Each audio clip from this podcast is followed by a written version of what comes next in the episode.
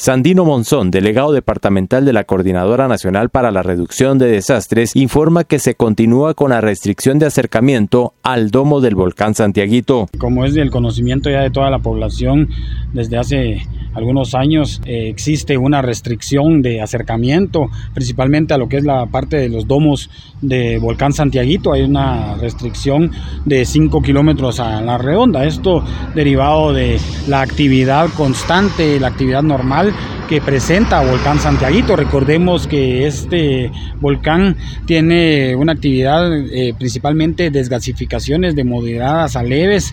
Eh, en un promedio de 40 a 60 desgasificaciones eh, diariamente. Esto obviamente representa un peligro para las personas que puedan acercarse a estos domos por los gases, por el lanzamiento de trefra y de algunos otros materiales livianos que pueden afectar no solamente la salud, sino que también pueden lastimar o herir a las personas que se, que se encuentren muy cercanos al domo del volcán Santiaguito. Por eso es importante eh, hacer caso a estas restricciones, las cuales están avaladas por cuatro consejos municipales. Es eh, importante tomar en cuenta que lo primero es la salud, eh, la seguridad y la vida.